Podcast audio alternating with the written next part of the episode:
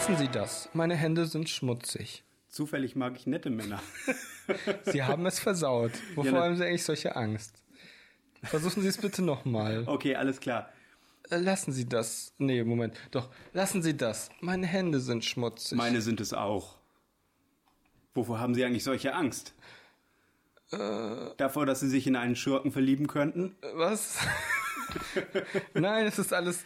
Das ist nicht richtig. Du machst das falsch. Ich habe vergessen, wie das geht. Ach so, doch.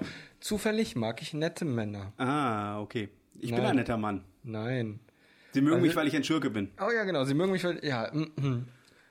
Nee, ach, das ist alles.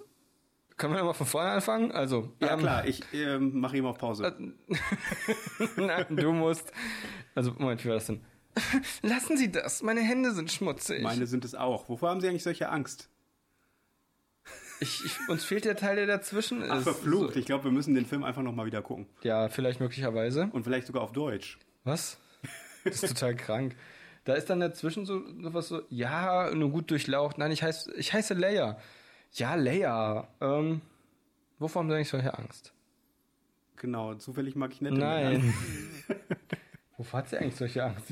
Ich verstehe das total ich muss, durcheinander. Wenn ich jetzt so drüber nachdenke, verstehe ich ehrlich gesagt den, äh, verstehe ich das gar nicht. Wieso, was verstehst du denn daran nicht? Also ich verstehe den, äh, den, äh, den Dialog irgendwie nicht. Echt nicht? Zufall, wovor haben Sie eigentlich solche Angst? Okay, das verstehe ich. Sie könnten, Sie könnten sich äh, Angst haben, sich in mich zu verlieben oder irgendwie sowas, ne? Ja, oder dass er sie anbaggert oder missbraucht oder so. Ah, okay. Missbraucht Ah, oder ja. so. Äh, ja, nee, und, und dann geht das hier so, ja, ja, gut, euer Durchlauchtigst. Nennen Sie mich Leia. Ja, ja, gut, Leia. So, und dann, auf jeden Fall, in diesem Sinne, ähm, Star Wars. ja, willkommen zu unserer Sondersendung. Genau, wer es bis jetzt noch nicht äh, erraten hat, äh, es handelt sich da, dabei um einen Wer äh, hat es erraten? Film Piraten ja. oder Weltraumpiraten. Weltraumpiraten. Weltraumpiraten, noch Weltraum. viel besser.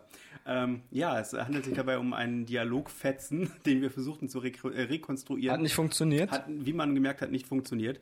äh, Ähm, ist alles, aus, alles in Ordnung, Situation normal. aus Das Imperium schlägt zurück oder The Empire Strikes Back oder Star Wars Episode 5.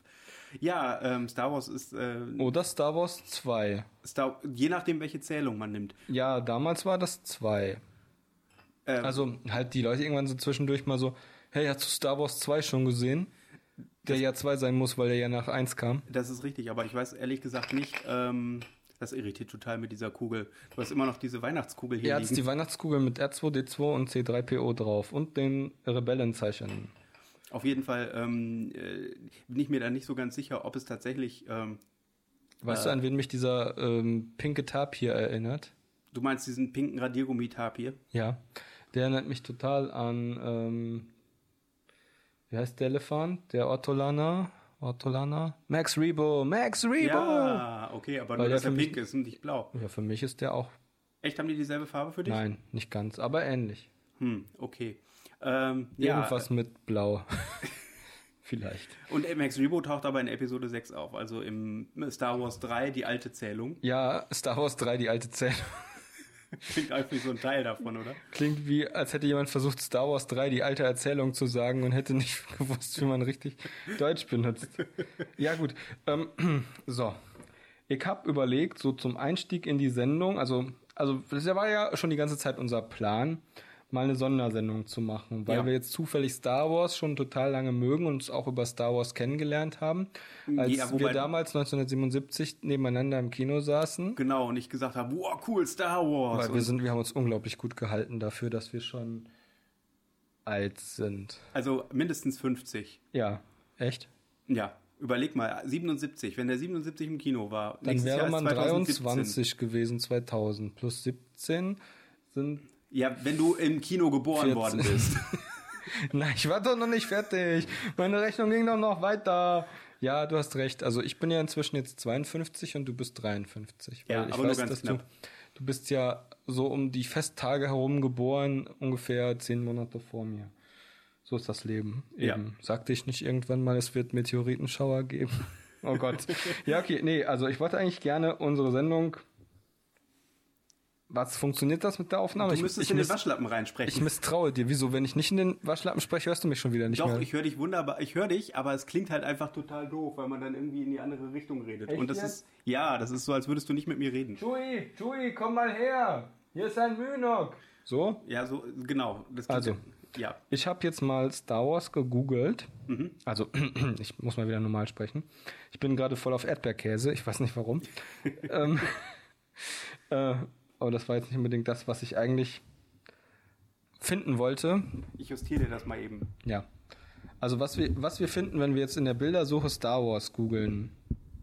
Ich weiß nicht, ob das gut ist, was du da jetzt gerade machst. Das ist wunderbar. Ja gut, das glaube ich dir jetzt einfach. Weil das ist mal. nämlich an deine, das ist nämlich an deine Haltung angepasst. Du hast dich nicht dem Mikrofon angepasst, jetzt hat sich das Mikrofon dir angepasst. so sollte das sein. Technik muss sich immer dem Menschen unterwerfen. Ja. Das ist bei Star Wars ja teilweise anders. Da wird der Oberschurke Darth Vader nämlich von der Technik unterworfen. Ja.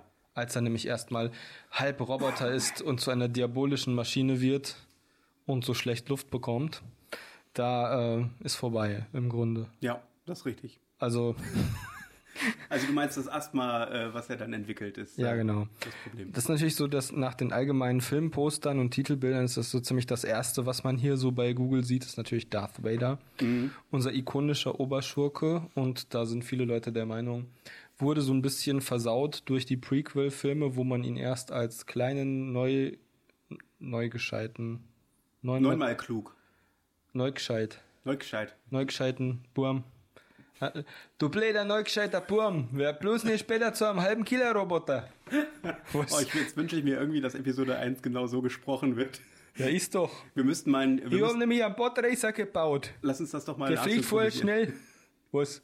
Lass uns das doch mal nachsynchronisieren. Episode 1. Mir vermisse habe schnelle Reflexe.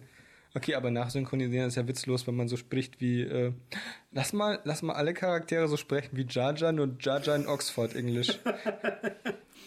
Excuse, excuse me, please. Are you Jedi Knights? I bring you to our sacred city of the Gangan gods. Hey, Please follow me. Oh no, okay, das ist aber nur Ja, so eine Idee am Rande. Das ist eine schöne Idee, das lassen wir machen. Genau. Wir sprechen die, wir sprechen die Folge mal nach. Wir könnten das, wir könnten das im Prinzip so ein bisschen machen, wie die Mystery Science Theater Leute das gemacht haben. Ja. Mit ihrem Riff-Tracks. Du erinnerst dich, als wir damals äh, Matrix geschaut haben, mit den Kommentaren? Ja, das war lustig. Genau sowas in der Richtung hatte ich eigentlich überlegt, das wäre mal ganz cool. Ja, möglicherweise. Ja, also nochmal zurück zu Darth Vader. Darth Vader ist ja äh, vor nicht allzu langer Zeit irgendwie, ich glaube sogar zum besten Bösewicht der Filmgeschichte gewählt worden. Ich, mag Star Wars zwar sehr gerne, würde ich jetzt aber nicht unbedingt so unterschreiben. Nee, das passt auch nicht, weil doch eigentlich der Imperator ist der beste Bösewicht. ja, zumindest ist In er Star derjenige- Wars. Der, der derjenige, Filmgeschichte der will ich. Also mir gefällt der Imperator am besten. Ich mag das so gerne so, wo er, wo er dann so. Und jetzt, junger Skywalker, wirst du sterben. Das ist so cool. Der ist einfach so, so ein Arschloch, so ein Ja, äh, böser, böser, böser Mensch. im Englischen gibt es diesen schönen Ausdruck menacing, aber ich weiß jetzt nicht, wie man das am besten, ähm, wie man das am besten äh, ins Deutsche überträgt. Ähm, bedrohgestaltig. Ja, oder finst, finster trifft es eigentlich auch nicht wirklich. Ähm, oh, da gibt's Sinister. Sinister, ja, Nee, nein, ja, aber das ist auch, nein. Sinister ist ja auch Nee, das ist das nicht. Ähm, unheilvoll. Ja, Das könnte es, glaube ich, am besten treffen, oder? unheilsschwanger. Unheil, ja, ja Gibt's irgendwie- das Wort? bedeutungsschwanger? Da muss es auch eigentlich unheilschwanger Ich meine, das oder gäb's. Ich weiß es nicht. Ähm, Siri? Ach nee, das ist ja. Äh, nein. Ach, so ein dummer Zufall, dass ich kein Apple-Handy habe. Dieser Gesichtsausdruck. ich verstehe gar nicht, warum das. Also, Weil es lustig ist. aber Star Wars gehört ja auch zu Disney. So wie Apple oder was? Nein. Sondern. das ergibt keinen Sinn. So, ich wollte mal kurz gucken. Also Darth Vader, äh, wonach wolltest du jetzt schauen? Also Warte, Darth ich- Vader haben wir ja jetzt schon äh, mehr oder weniger abgefrühstückt. Was? so, ich glaube, wir, Leute würden sagen, dass man alleine zehn Sondersendungen über Darth Vader machen kann. Aber wir sind jetzt durch. Lass uns mal mit den interessanten Charakteren Das weitermachen. Beste ist, wir Hier, haben wieder das kleine, das kleine Ding, das Milch äh, an der Bar holt. K äh, KB. Ja, KB. Ja, und dann auch Milch bekommt. Nee, warte, ich glaube, das war sogar Alkohol. Die war, glaube ich, Ja. minderjährig und durfte Alkohol. Nee, das war Doch, nee, weil nee, das so eine war, war doch nicht? irgendwie abhängig oder so. Also war das nicht irgendwie eine Alkoholikerin? Ja, und zwar, weil die minderjährig war und schon Alkohol getrunken hat. Ich weiß das nicht mehr genau. Die große Star Wars Sondersendung. Darth Vader. Das ist ein Gegner, den finden viele Leute böse. Aber diese andere. ja, äh, sei nicht zu selbstreflektierend. Nein, alles gut. Ich versuche. Selbstreflektierend du sein sollst nicht. Ist weg. Selbstreflexion ähm, ist gepflastert mit Vorurteilen auf dem Weg nach Alderan. so viel zum Thema, hey, Sondersendung. Aber das ist. Ähm, Murderboy, 27 Jahre. Naja, auf jeden Fall. Ähm, ähm, was, wolltest, was wolltest du jetzt äh, nachschauen? Wolltest du noch was über Darth Vader nachschauen? Oder? Mineralienbehandlung, Atemprobleme. Ob Darth Vader mal versucht hat, seine, seine Atemprobleme mit Mineralien zu behandeln? Also ich glaube Ich habe zum Beispiel ge gelesen, dass Pyrit eigentlich sehr gut ist gegen Atemprobleme. Okay.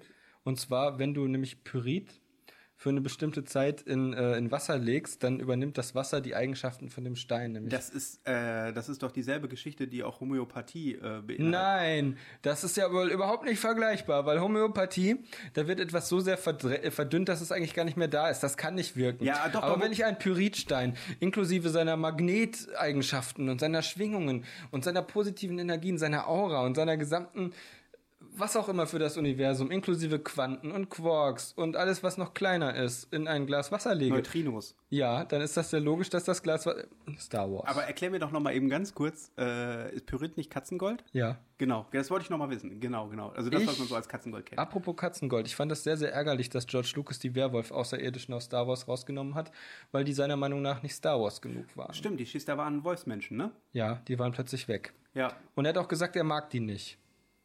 Ich war immer großer Fan der Schisterwanen. Ja, man hat zwar nicht wahnsinnig viel gesehen, aber doch das, einen. einen, ja genau. In den Filmen einen. Äh, wie hieß der noch? Ähm, Laxivrak. Laxivrak. Nein, warte. Doch, doch, Ehrlich? oder? Ich ja, glaube, doch, ja. du hast recht. Ich bin, oh Gott, das ist ja, ja grausig. Äh, äh, das ganze dumme. Ich habe das, ich habe damals die das Bücher war verschlungen. großartig. Ich mochte ja? diese ganzen, diese ganzen äh, Anthology-Bücher. Kommen so jetzt unsere Top 5 äh, Sachen, die wir in Star Wars. aus Star Wars oder was? Bücher. Also ich empfehle oh. jetzt. Ach nee, warte, ich weiß nicht, ob das noch was bringt. Das Dumme ist ja, dass Ach, wir. Ähm ich pass auf, ich habe dazu ein interessantes Spiel. Und zwar folgendes: äh, Ein Buch, also ich nehme ein Wort mhm. und ähm, zu jedem Buchstaben in diesem Wort musst du einen Star Wars Charakter nennen. Ach so, das kenne ich. Hm? Also ähm, pass auf. Google zwar, Google Translate sagt menacing wird übersetzt mit bedrohlich. Ja, bedrohlich. Okay, gut. Ja. Ist aber irgendwie langweilig. Ja, ich finde, ich finde da, da schwingt noch ein bisschen mehr mit. Pass auf. Also das, ähm, das ist das, was du glaubst. Ähm, äh, Rebels fängt ja jetzt demnächst wieder an. Ja. Und äh, im Zuge von Rebels taucht äh, Grand Admiral Thrawn auf. Ja. Und ich würde vorschlagen, dass wir einfach Thrawn buchstabieren. Das heißt also, du fängst jetzt an mit T. Okay. Ein Charakter mit dem Namen T. Aber was macht das für Sinn? Das ist interessant einfach. Und da okay. kann man über diese Figuren ins Gespräch kommen, wenn man ah, das möchte. Ah, ich verstehe, okay. Ja. Ich habe das einfach nur gefragt, weil ich Gut, wir, wir werden jetzt einfach mal mit diesem kleinen Spielchen unser ungeheures ähm, eingebildetes Fachwissen äh, über Star Wars ein bisschen zum Ausdruck bringen und genau. Okay. Möchtest du anfangen oder soll ich anfangen? Äh, von mir aus. Ähm, nehmen wir volle Namen oder nur einen Namen? ist mir ganz egal. Ich habe mich nämlich zum Beispiel gefragt. Wir nehmen den allerersten Buchstaben einer Bezeichnung für ein Individuum. Okay. Zum Beispiel bei Luke Skywalker wäre das L. L, okay. Und Aber nicht S. Wie heißt. Ähm, nicht S. Genau, das heißt also, wenn ich jetzt zum Beispiel ähm, äh, Thrawn nehmen würde, müsste ich aber Großadmiral Thrawn nehmen. Also nein, G. das ist doch totaler Unsinn. Also, äh, dann Nein, ich, nein, okay. Ja, Entschuldigung. Also, du Frage. darfst natürlich Thrawn nehmen. Das ist völlig in Ordnung. Okay, gut. Dann äh, nehme ich jetzt Thrawn. Ja, gut. Okay. also, ich muss ja sagen, im Nachhinein betrachtet ist der Bösewicht Thrawn der von der Spezies Chiss entstammt, die durch ihre roten Augen und blaue ihre Haut. blaue Haut sich auszeichnen, ist eigentlich gar kein so eindrucksvoller Charakter, wie wir ihn damals als Jugendliche, als wir die Bücher gelesen haben, äh, das empfunden haben. Also im Nachhinein finde ich ihn jetzt nicht mehr so mega beeindruckend, aber er ist auf jeden Fall ein sehr cooler, ikonischer Charakter des sogenannten Expanded Universe. Und zwar, da kann man kurz dazu sagen, Star Wars, das bestand ja ursprünglich aus den drei Filmen, die zwischen 1977 und 1985, glaube ich, ins Kino gekommen sind. Und weil danach eine große Flaute an Filmen war, weil der George Lucas sich damals erstmal überlegt hat, was anderes zu machen und dann, glaube ich, erstmal gar nichts mehr gemacht hat. 83 war es, glaube ich. Kann sein. Wobei, ich glaube immer, der zweite war 83 und der dritte 85. 80, 83 meine ich, weil wir, Möglich. als wir auf der Celebration waren in Essen, das Ja, war richtig. 2013 und da war, glaube ich, ähm, 30-jähriges. Ja, du hast recht, das war 82, das, genau, das ist nicht Ja. mein Geburtsjahr, ich bin ja 50. Wie dem auch sei. Ja, Ähm, genau, Thrawn. Ja, Äh, genau, keine, so, ähm, äh, keine eigentlich so, keine wirklich äh, tolle, also keine wirklich so beeindruckende Figur. nein. Also, was kann man zu Thrawn sagen? Thrawn ist ein Großadmiral, der lange Zeit in den unerforschten Regionen der Star Wars Galaxis verbracht hat und da geheime Missionen des Imperiums durchgeführt hat, soweit ich mich erinnern kann. Dann kam er irgendwann wieder und hat die damals neu entstandene neue Republik bedroht und hat diverse Tricks angewandt, um, ähm, um für die, äh, ja, für die Republik zu einem ernsthaften Gegner zu werden. Und was den, äh, wenn ich mich richtig erinnere, so besonders gemacht hat, war, dass er sich ja äh, angeblich sehr in äh, seinen Gegner hin, also hereingearbeitet hat. Also von, äh, er hat, wenn, wenn er gegen eine bestimmte Spezies gekämpft hat, sich mit deren Kultur auseinandergesetzt, weil er nämlich der Meinung ist, dass äh, über die Kultur man auch äh, die, ähm, äh, die, die Strategien der einzelnen äh, äh, Gegner halt nachvollziehen kann. Ja. Das äh, an für sich ist ein cooles Konzept, aber wenn ich mich richtig erinnere, war das irgendwie nicht so wahnsinnig cool ausgebaut. Ja, das war irgendwie, das war irgendwie so, ja, sehen Sie hier diese Linien. Diese Linien deuten darauf hin, dass die Gegner das äh, bla bla bla Manöver nicht beherrschen werden. Woran erkennen Sie das? Naja, ich bin ein Buchcharakter, ich weiß das einfach. Irgendwie so, also das war, ich weiß nicht, das hätte man so ein bisschen ausgefeilter machen können. Das war zwar eine coole Idee, aber es wurde einfach nicht so ausgearbeitet, dass es im Nachhinein als so richtig glaubwürdig wirkte. Was ich, was ich ganz schön fand, war, dass äh, sich der Thrawn damals in den Büchern, wo er zum ersten Mal vorkam, also in der sogenannten Thrawn-Trilogie, die auch nach ihm benannt war, ähm, was ich da sehr mochte, war, dass er sich diese, äh, diese Spezies, die Nogri, zu eigen gemacht hatte. Genau. Und zwar ist die Hintergrundgeschichte zu den Nogri, dass sie ursprünglich ja die Sith sein sollten und dass Darth Vader eben der dunkle Lord der Sith war und äh, der Autor der Thrawn-Trilogie, Timothy Zahn, der sagte damals eben noch, äh, also er hat sich da sehr viel Gedanken gemacht, das ist eigentlich sehr schön, er hat das Universum auch da sinnvoll erweitert und er hat eben gesagt, ähm, Darth Vader ist der Lord der Sith und wir erklären jetzt mal, was die Sith sind. Und damals war sein Gedanke eben, äh, er rettet dieses Volk vor einer Katastrophe. Und dafür sind sie so dankbar, dass sie ihn eben quasi zu seinem, äh, sie, dass sie ihn zu ihrem Lord erklären. Und ähm, er sie als als ähm, als Spezialeinheit quasi nutzt, weil das sind so katzenartige Wesen, also von ihren Bewegungen und ihrer ihrem Charakter sind sie sehr katzenartig, sehr sehr vorsichtig, sehr aufmerksam, sehr ähm, geschmeidig, äh, einzelgängerisch, gefährlich, sind eben Jäger. Und äh, Darth Vader hat die eben als Spezialtruppe genutzt, um Morde auszuführen zum Beispiel. Und Thrawn hatte die dann eben übernommen und hat sie in seine Dienste gestellt. So, und später wurden die dann aber, weil George Lucas sagte, nee, das geht so nicht, die Sith, da habe ich mir was anderes für vorgestellt, äh, wurde dann ja später auch noch ausführlich Genau, erklärt. wie man dann ja in Episode 1 bis 3 gesehen hat. Genau. Ähm, und deswegen wurden die dann zu Nogri. Die waren aber eigentlich eine sehr coole äh, Spezies. Die, ja, die hat eigentlich einen sehr großen Eindruck gemacht auf die damaligen Leser. Und, Und auf uns auch. Also Ja, ich ja, natürlich. muss sagen, ich kann Uns mich daran, eingeschlossen. Ich, ich weiß nicht, also ich kann mich da noch sehr gut dran erinnern. Das Buch ist, glaube ich, am Anfang der 90er Jahre erschienen. Mhm. Und äh, das Buch, über das wir sprechen, ist Erben des Imperiums. Genau. Und ähm, das war das erste Mal, dass ich mit einem Extended Universe in Kontakt gekommen ist. Mhm. War auch, glaube ich, das erste, nee, war nicht das erste Buch, das ist nicht korrekt. Ich glaube, das war äh, hier, äh, es ist während, äh, zwischen Episode 1, äh, Episode 4 und 5 ist, glaube ich, schon mal ein Buch erschienen, Die Abenteuer des Luke Skywalker oder so Ja. ähnlich. Äh, ähm, auf jeden Fall war das für mich, äh, war für mich Erben des Imperiums äh, so der erste Einstieg in das Ja. Extended Universe. Und ähm, ich fand das einfach total toll, weil es für mich äh, so die Atmosphäre des Films so wunderbar, oder der Ja. Filme so wunderbar eingefangen hat. Also es war ganz lustig, dass da der Timothy Zahn sich damals tatsächlich auch, ähm, es gab ja zum Beispiel so Spezies wie die, oh, jetzt muss mir mal eine wieder einfallen, ähm, ähm, Herrgott, äh, ja genau, die Gotal. Die Gotal, das war ein Anagramm von äh, Goat, also von Ziege. Mhm. Und das waren eben diese Außerirdischen mit den Ziegenhörnern. Und es wurden ganz oft immer irgendwie, es wurde geguckt, ähm, an welches Tier oder welches äh, Wesen erinnert uns dieser Außerirdische und dann wurde der Name quasi als Anagramm dazu gebildet. Und Timothy Zahn, der wusste das, der hat dann sogar ähm, eine Spezies von Zeberern, hießen die, glaube ich.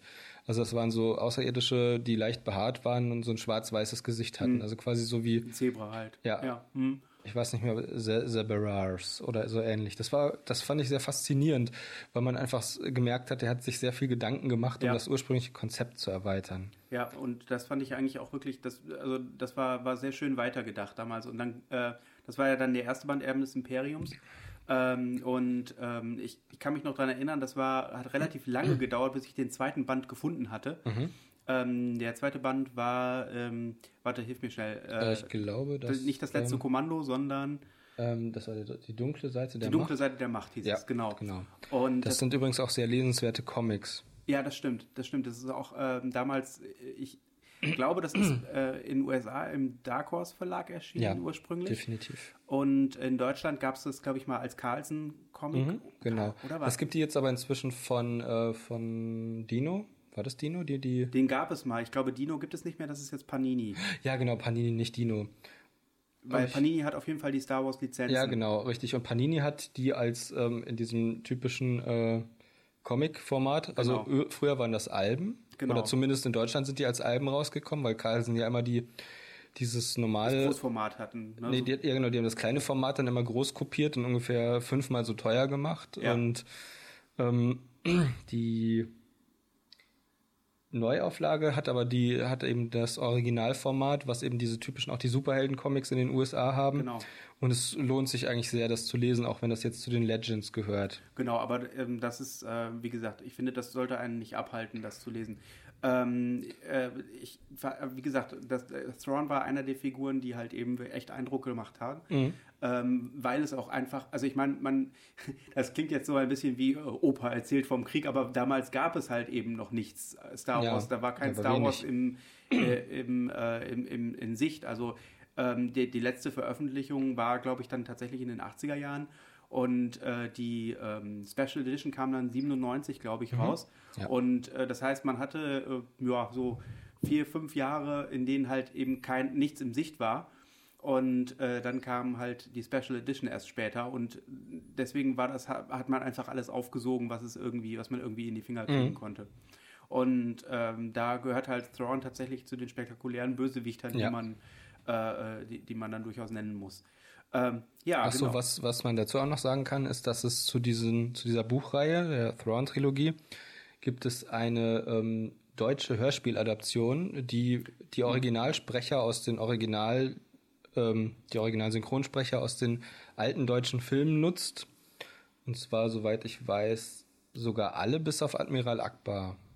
Ich meine, sonst wären alle Ja, noch die das Originalsprecher. kann, kann sein. das sein? Das ist, das ist gut möglich. ich meine schon. Ähm, das ist sehr schön produziert mit Ja. Original-Soundtrack, Original-Soundeffekten und halt eben den Original-Synchronsprechern. Mhm, Und dem Sprecher, ich weiß jetzt nicht, wie er heißt, da werden mich jetzt wahrscheinlich einige Leute, werden einige Leute sagen, oh, wir können das nicht wissen. Okay, ich kenne die Namen von vielen Synchronsprechern nicht, das ist ein bisschen schade eigentlich, weil auch wenn unsere Synchronisationen in Deutschland nicht mehr so gut sind wie früher, ähm, ich doch den Synchronsprechern großen Respekt zolle, weil wir sehr gute Sprecher in Deutschland Ja, haben. Was Fall. man vor allem dann merkt, wenn die Leute nicht in Filmen sprechen, sondern in Hörspielen. Also Ja. wo es einfach darum geht, den einen Charakter zu verkörpern und Genau. nicht einfach einen bereits verkörperten Charakter Genau. zu interpretieren. Und vor allem, äh, wo man nicht darauf angewiesen ist, dass äh, die Sprache auf die Lippenbewegungen passen. Mhm, ne? Genau, und ich hoffe eben jetzt, dass, genau, das ist eben das Entscheidende, dass du einfach frei bist, dass du dein Tempo wählen kannst und deinen Tonfall Genau. und dass du auch nicht in diesem Druck bist, das so schnell wie möglich zu machen, weil du, weil die Veröffentlichung in Deutschland so und so viele Monate nach, vor oder inzwischen sogar Gleichzeitig. ja, gleichzeitig Und- ja. zu Deutsch, äh, zu den USA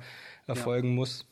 Ähm, Das ist schon traurig. Also, ähm, wobei ich dann, wobei man sagen muss, halt auch beim Mhm. Hörspiel steckt auch einfach nicht so viel, so viel Geld dahinter und dementsprechend auch nicht so viel Druck.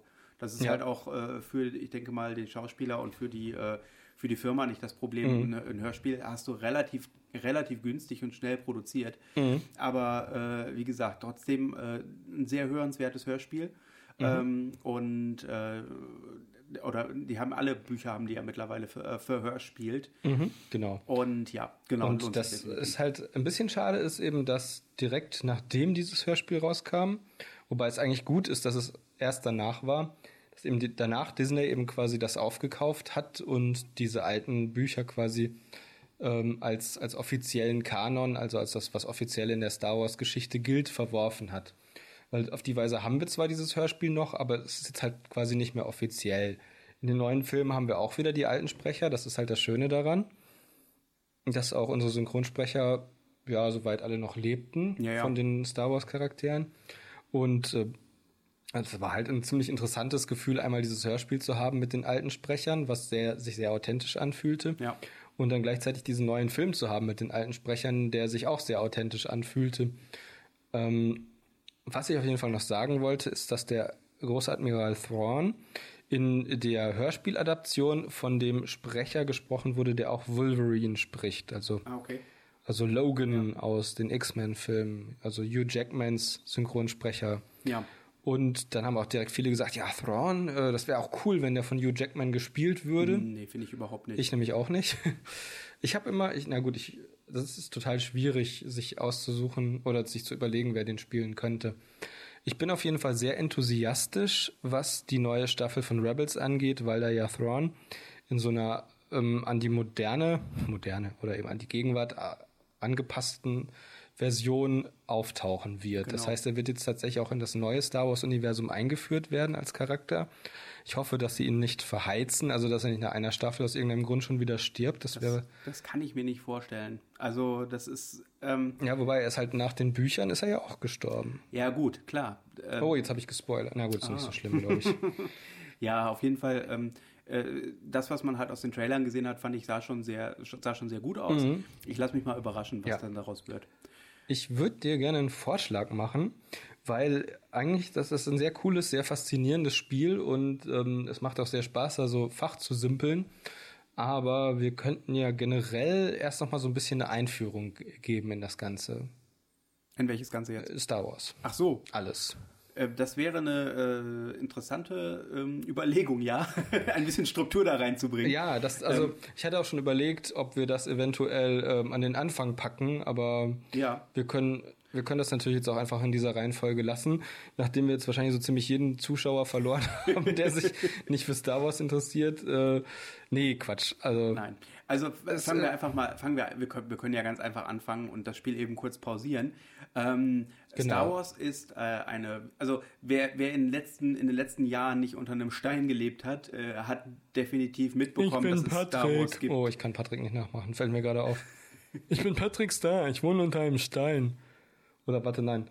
Hallo, ich bin Nadine the Brain, ich wohne unter einem Stein, das ist mein Terra Territorium. Mm, ja. hat auf jeden Genau. Fall zumindest mitbekommen. Unter, pass auf, nein, wir machen jetzt ein Rollenspiel. Okay. Hallo, ich habe in den letzten Jahren unter einem Stein gewohnt. In den letzten 40 Jahren. 50. Können Sie mir bitte erklären, was Star Wars ist? Ja, das kann ich. Star Wars ist ursprünglich eine Filmreihe gewesen und Aha. eigentlich auch immer noch eine Filmreihe. Okay.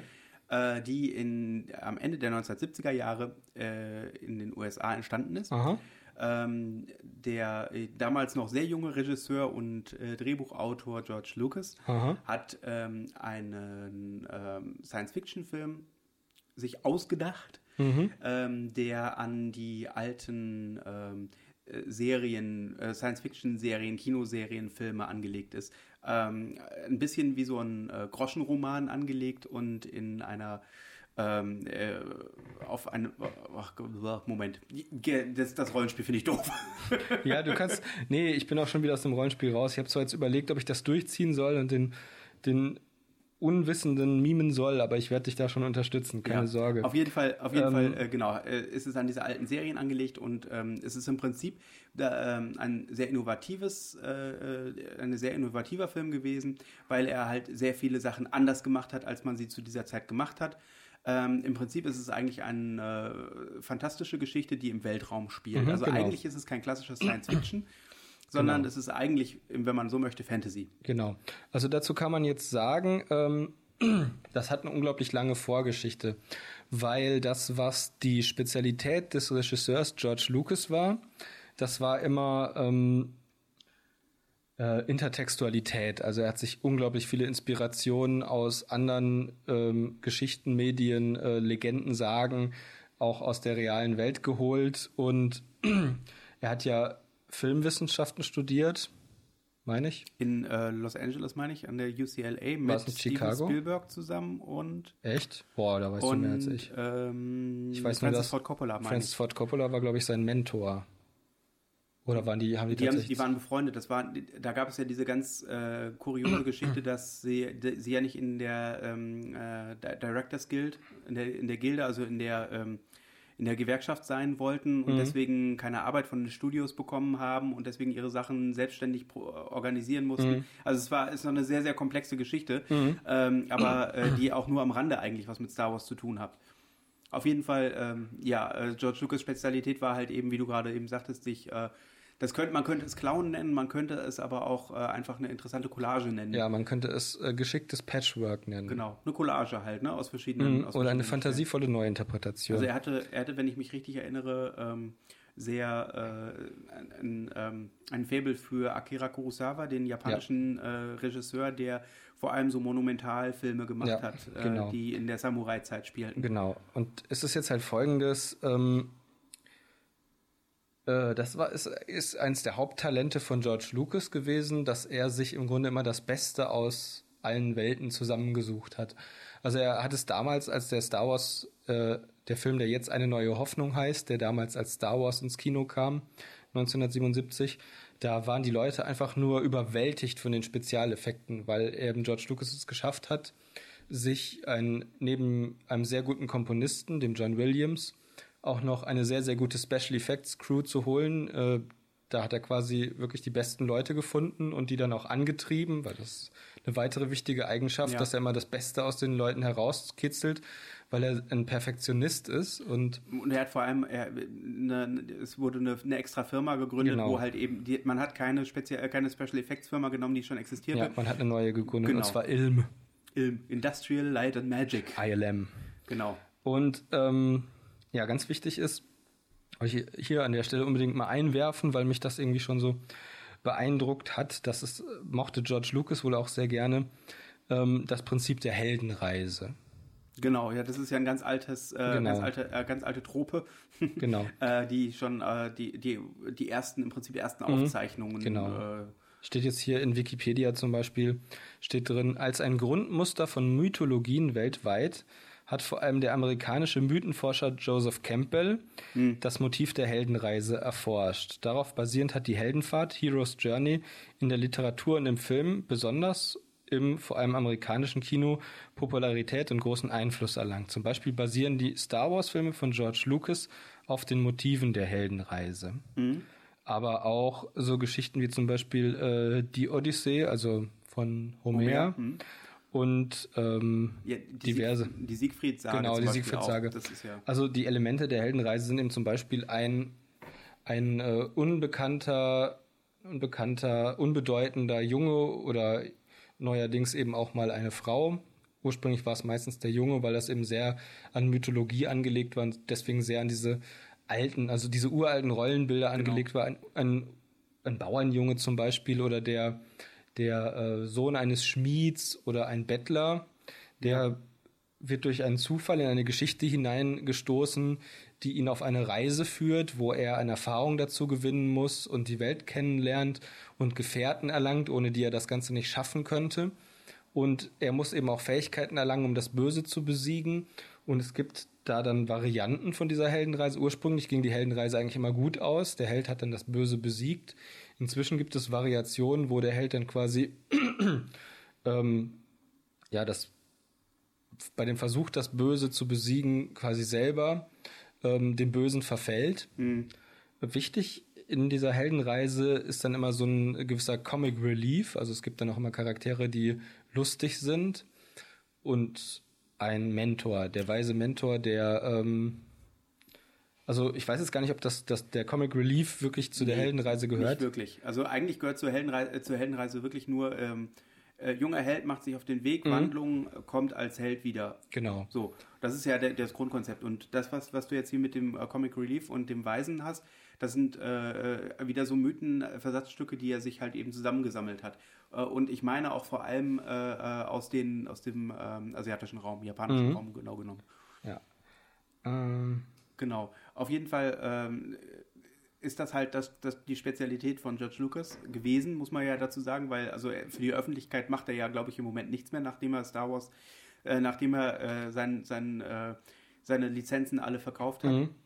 Wobei, jeden- ja. er hat doch neulich noch diesen animierten Fantasy-Film gemacht, der Ja. so total untergegangen Ja, ist. genau. Wobei, ähm, ich glaube, das war auch wirklich nur so ein, äh, so ein, So ein Nebenprojekt. Aufhänger? Ich glaube Mhm. nicht, dass er, dass er da wirklich irgendwie. Okay, nee, ich weiß es jetzt auch nicht auswendig, aber das ist schon richtig. So das Hauptwerk von George Lucas war immer Star Wars. Das war so Genau. seins. Das war, also das hat ihm wirklich gehört und er hat das im Grunde auch nie wirklich teilen können. Das heißt, er hat auf der einen Seite hat er quasi das Werk freigegeben, damit andere daran arbeiten können. Ja. Die haben das auch mit sehr, sehr viel Einsatz und sehr, sehr viel Leidenschaft getan, wie zum Beispiel Timothy Zahn. Aber ähm, George Lucas hat das eben nie so richtig akzeptieren können, dass andere dieses Universum erweitern, weil er immer genau im Kopf hatte, wie alles zu funktionieren hat. Und das hat man dann eben auch leider gemerkt. Auf der einen Seite kann ich das nachvollziehen, als er dann die Prequels gemacht hat, also die Filme 1 bis 3, die ja interessanterweise eben vor den Sequels erschienen sind. Äh, da hat er dann ganz viel, was im Extended Universe von den Autoren, von den Romanschreibern äh, angelegt wurde, hat er dann wieder über den Haufen geworfen und das, die mussten sich dann quasi daran Ja. anpassen. Äh, und es wurde sehr viel geredconnt. Also es wurden unglaublich viele Er- Sachen Erklär nochmal eben, was Redcon ist. äh, das heißt eben, dass du eine, zum Beispiel, ähm, war es in den, in den, in den Büchern von Timothy, Timothy Zahn heißt es, dass in den Klonkriegen die Republik gegen eine Armee böser Klone gekämpft hat. In George Lucas Vorstellung, wie man dann später in den Filmen eben sieht, heißt es, dass die dass die äh, Republikarmee eine Armee von Klonen war, die gegen die Separatisten gekämpft hat. Also gegen diese, gegen diese, ähm, Die Handelsunion. ja nicht nur, also gegen, Ja. gegen eine Gruppe von Aufständischen, die gesagt haben, sie wollen, ähm, sie wollen der Republik eben ihre Bedingungen diktieren können. Genau. Gut, das ist jetzt eine etwas größere Geschichte auf jeden Fall. Ursprünglich ging es darum, Klone böse. Bei George Lucas waren die Klone dann erstmal gut.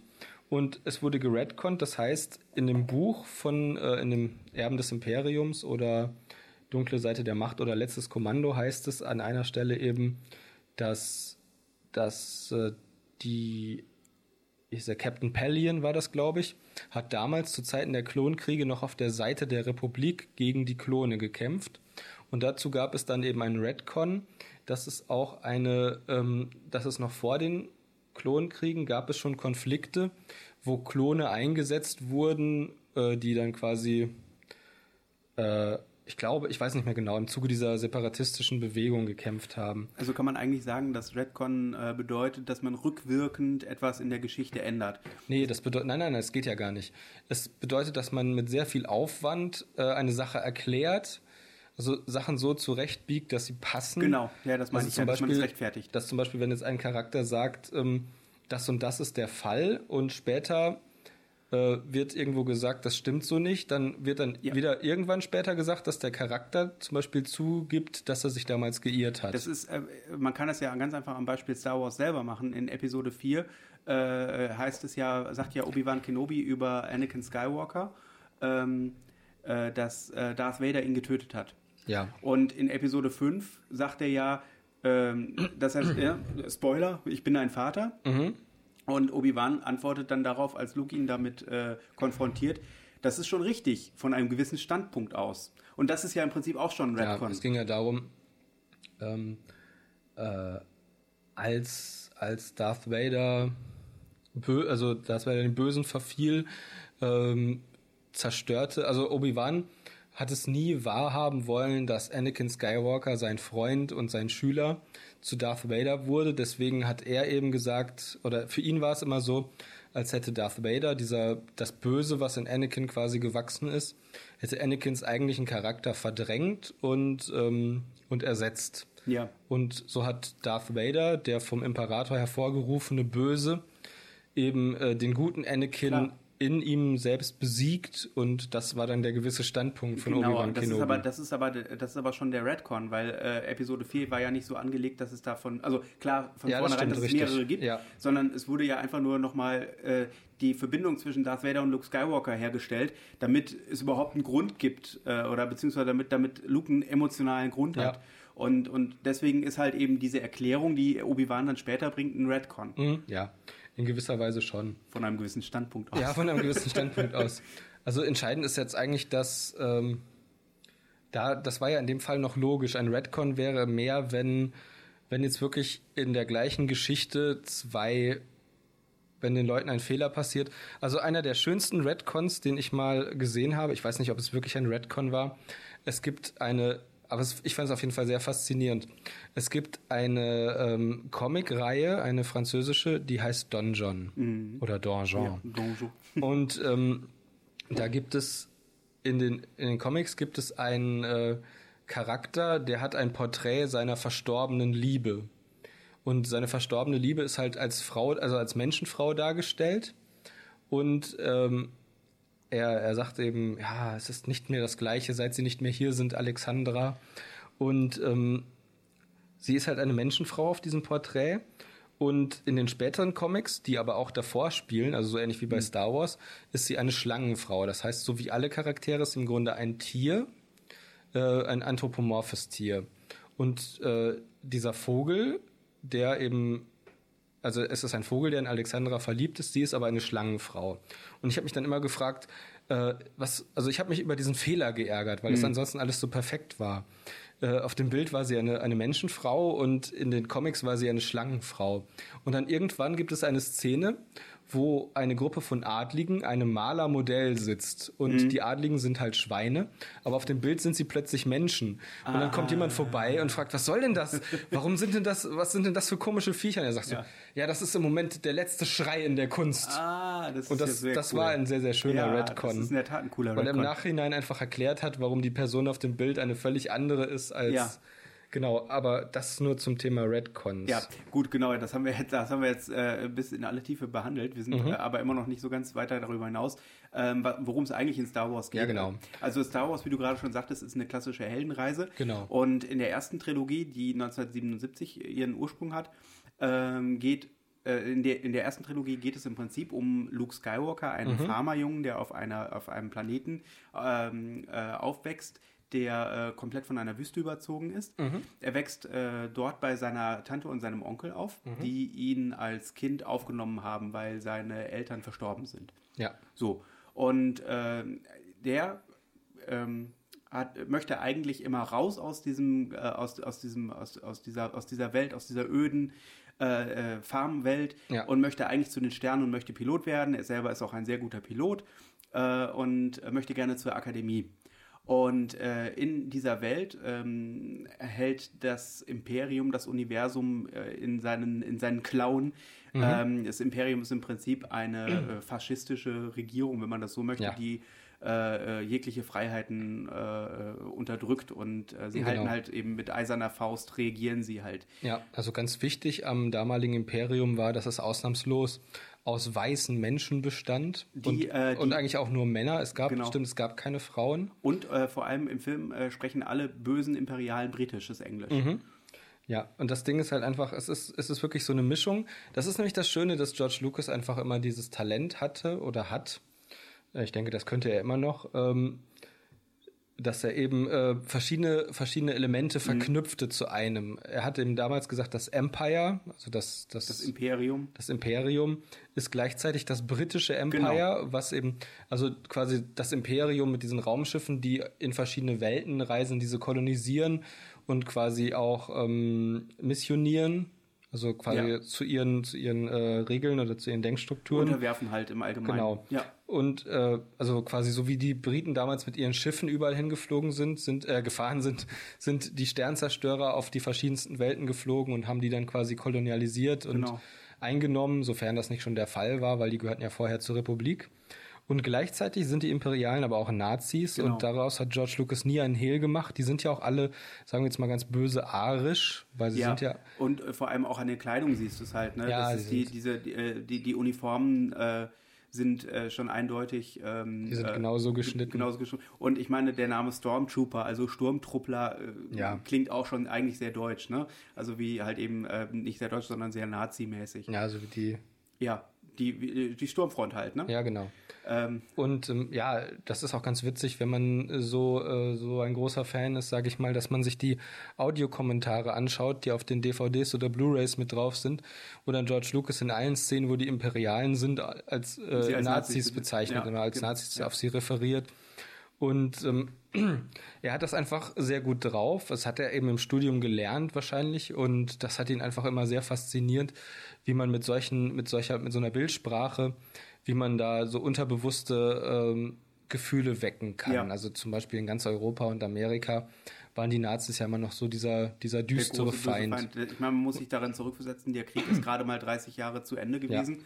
Ähm, da ist, äh, äh, das ist noch sehr frisch in der Erinnerung der Leute. Mhm. Und ähm, ja, äh, grundsätzlich ist es halt auch ähm, sehr, sehr, sehr schön, weil er halt eben nicht nur durch Bilder, sondern auch halt eben über John Williams, auch durch den Ton und die Musik, ähm, äh, großartig halt eben die Emotionen bringen kann. Und Ja. John Williams hat ja nicht ohne Grund einen sehr altmodischen Soundtrack für die damalige Zeit gemacht. Damals war es Ja. ja. alles eigentlich nur Synthesizer-Musik und er hat tatsächlich einen orchestralen äh, Soundtrack gemacht, Ja. ganz altmodisch und äh, äh, es ist eine Abenteuergeschichte, die halt damals wie heute jung und alt einfach äh, äh, Ja. mitnehmen kann. Und es war einfach, also das Besondere ist eben auch, man kennt das zum Beispiel von, oh, jetzt habe ich mich in die Nesseln gesetzt, weil ich dieses Beispiel unbedingt bringen möchte. Ich weiß nicht mehr von welchem Autor das ist. Der gute Mensch von Sichuan. Ist das von, Ja, ist das von Goethe oder von Schiller? Ich komme jetzt nicht drauf. ja, ich, äh, wir könnten es jetzt googeln, aber lass es uns einfach Es, mal. es äh, gibt auf jeden Fall gibt es ein Theaterstück, ist das, glaube ich. Das nennt sich Der gute Mensch von Sichuan. Das spielt in der chinesischen Provinz Sichuan. Und ähm, das war damals, also es fiel mir jetzt einfach nur als Beispiel ein. Ich hätte auch, ich hätte auch von Shakespeare ähm, Cäsar nehmen können. Es geht einfach darum, dass man eben damals den Leuten was bieten wollte und hat sie quasi in andere Welten entführt, die, ähm, die für sie fremd waren. Zum Beispiel wurden die Europäer in Der gute Mensch von Sichuan wurden sie nach China entführt. Asien war damals total innen, das war geheimnisvoll. Es gab diese, ähm, es wird auch in Effi Briest zum Beispiel gesagt, da gibt es irgendwie diese Statue von dem, von dem unheimlichen Chinesen. Und es geht einfach darum, man entführt die Leute an Genau. einen total anderen Ort, um ihnen etwas Fremdes und Faszinierendes zu bieten, erzählt aber im Grunde eine Geschichte, die vertraut ist, Genau. mit der sich die Leute identifizieren können. Und genau das passiert eben bei Star Wars. Es ist, es ist eben diese Heldenreise, die man im Grunde aus der griechischen Mythologie kennt oder aus der Artus-Sage oder aus Siegfried, aus den Ja. Nibelungen. Aber sie spielt im Weltraum. Genau. Und es wird eben für, für alles, was es in diesen Heldenreisen oder in den Mythologien gibt, wird ein Science-Fiction-Element als Versatz genommen, sodass man erstmal denkt, es handelt sich um einen Science-Fiction-Film. Das, das ähm, Innovative, das Bahnbrechende damals war allerdings, dass, ähm, dass die ähm, dass es eben eine neue Art von Science Fiction war. Science Fiction war bis zu diesem Zeitpunkt immer wirklich wissenschaftliche Genau, Fiktion. Science Fiction Was halt, sein ja. könnte. Also Genau. so wie in Star Trek. Es gab das Beamen, es gab Raumschiffe, die mit, ähm, mit Warp-Antrieb Ja. fliegen, es gab Kommunikatoren. Man darf aber auch äh, bei, bei Star Trek einfach auch schlicht und ergreifend nicht vergessen, dass es die Erde gibt. Was ja, Ja, eine genau, äh, wichtige Sache ist. Es gibt ja die Geschichte der Erde Genau. und die wird halt weitergesponnen. was, genau, was bei Star Wars dann eben ganz entscheidend ist, dass Star Wars in der Vergangenheit spielt. Also Genau, das Am Anfang heißt es explizit, Genau. Äh, vor langer, vor langer, langer Zeit, genau. In einem, nee, vor langer Zeit in einer weit, weit entfernten so, Galaxis. Genau. Und ähm, es ist halt unglaublich lange her und es ist sehr, sehr weit weg. Es ist aber von den ganzen, von der ganzen Bildsprache her, von der Symbolik, ist es unglaublich nah im Grunde. Genau, es ist halt das Schöne, was ich halt wirklich, was ich wirklich schön finde, ist, dass sie, ähm, dass er dort ähm, nicht nur nicht nur europäische, sondern auch tatsächlich asiatische Elemente aufgenommen hat, äh, was es halt wirklich sehr universal macht. Ja. Ne? Also zum Beispiel Darth Vader, dieser Oberböse, aus, ich mag das Wort Bösewicht nicht, dieser Antagonist aus den alten Genau. Filmen, ähm, der hat ja eine Maske, die einerseits an eine, an eine Gasmaske aus den Weltkriegen erinnert. Also sieht sehr böse und bedrohlich aus, weil man an Giftgas denkt, an ja im Grunde an, an Tod oder Ja, Verstümmelung an durch Krieg halt, Gas. ne? Ja. ja. Und es wirkt halt sehr unmenschlich. Gleichzeitig ist das nicht nur eine Gasmaske, sondern er ist eben sowas wie ein halber Roboter. Viele Teile seines Körpers sind ja durch Maschinen ersetzt worden, weil er sonst nicht mehr überlebensfähig wäre. Aber gleichzeitig ist hinten an seinem Helm ähm, ist, ist so ein Element, das an einen Samurai-Helm erinnert. Genau. Also das ist so leicht abgeschrägt. Das ist so ein Schutz, Nackenschutz. Nackenschutz vor Genau. Schwertangriffen. Und er hat ein Cape. Und er hat ein Cape wie ein, wie ein Ritter aus der Artus-Sage oder der schwarze Ritter. Er ist ja schwarz, er Genau. hat ein Schwert. Er ist wiederum der schwarze Ritter aus, aus diesen ganzen, ähm, ja, Aus, ja, aus dieser europäischen Genau. Mythologie, dieser Raubritter im Grunde. Und ja, da steckt schon eine ganze Menge drin. Und gleichzeitig, was man nicht vergessen darf, er ist ja wirklich ein aus Einzelteilen, also menschlichen und maschinellen Einzelteilen zusammengesetztes Mischwesen, so eine Art Ein Monster, ein Frankensteins Monster, genau. Genau. Hm, Und ja. nicht umsonst hat man ja auch den, äh, den äh, Frankenstein-Darsteller Peter Cushing damals als. der hat ja nicht Frankenstein gespielt, sondern der hat in den Hammer-Filmen hat er den Van Helsing gegeben.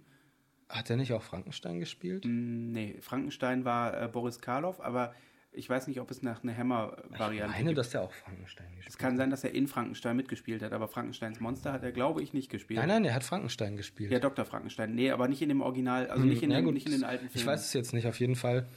Ähm, das, das ist eben das, was Darth Vader äh, verkörpert und man merkt dann einfach, dass sich der George Lucas in der Mythologie, also bei den Rittern, in der Geschichte, bei den Nazis, bei den Gasmasken, äh, bei den Samurai und eben auch in der Science Fiction bei den Robotern bedient, um aus diesen ganzen Elementen ein, ja, ich sag jetzt mal böse, ein einen neuen Charakter zusammen zu klauen, der aber nicht wirklich neu ist. Genau. Und äh, das ist halt, mm, das ist bewusst gemacht und es ist auch kein Hehl draus gemacht worden, genau. dass es im Prinzip geklaut worden ist. Und es ist eigentlich, man, also kann man das wirklich dann noch klauen nennen? Also ich Nein, nein, es ist so ja, es ist auch generell eigentlich kein Klauen, weil jede Geschichte ja im Grunde auf etwas basiert, Genau. was du selber aus deiner Erfahrung oder aus anderen Erzählungen erworben hast. Also man sagt, man kann nicht sagen, dass das geklaut wurde, sondern es entwickelt sich. Ja.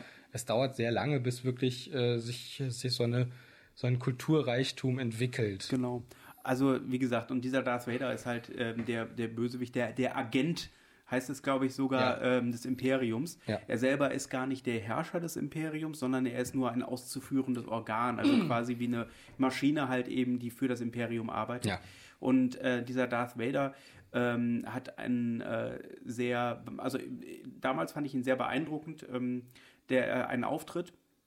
Und zwar beginnt das Ganze tatsächlich mit, äh, ähm, der Szene, mit einer Szene, in der ein imperialer Sternenzerstörer, also ein riesiges Schiff, eine, äh, eine Botschafter, äh, ein Botschafterschiff abfängt und ähm, Darth Vader ähm, ähm, entert das Schiff mit einer Gruppe von äh, Sturmtruppen.